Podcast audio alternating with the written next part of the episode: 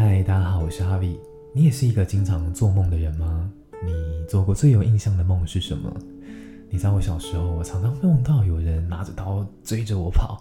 或者是梦到从悬崖上掉下来，然后这时候我就会双手双脚抽动一下，然后就顿时惊醒。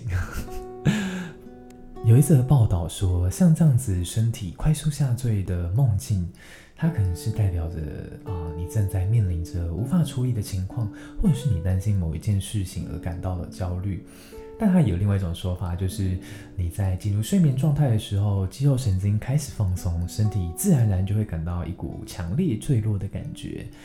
至于被追着跑这种梦境，那则报道是在讲说，这种梦境可能代表你现实生活中正在追求的目标感到退步或停滞不前，就有可能做这种噩梦。但不管怎么样，我只希望你今晚做个好梦。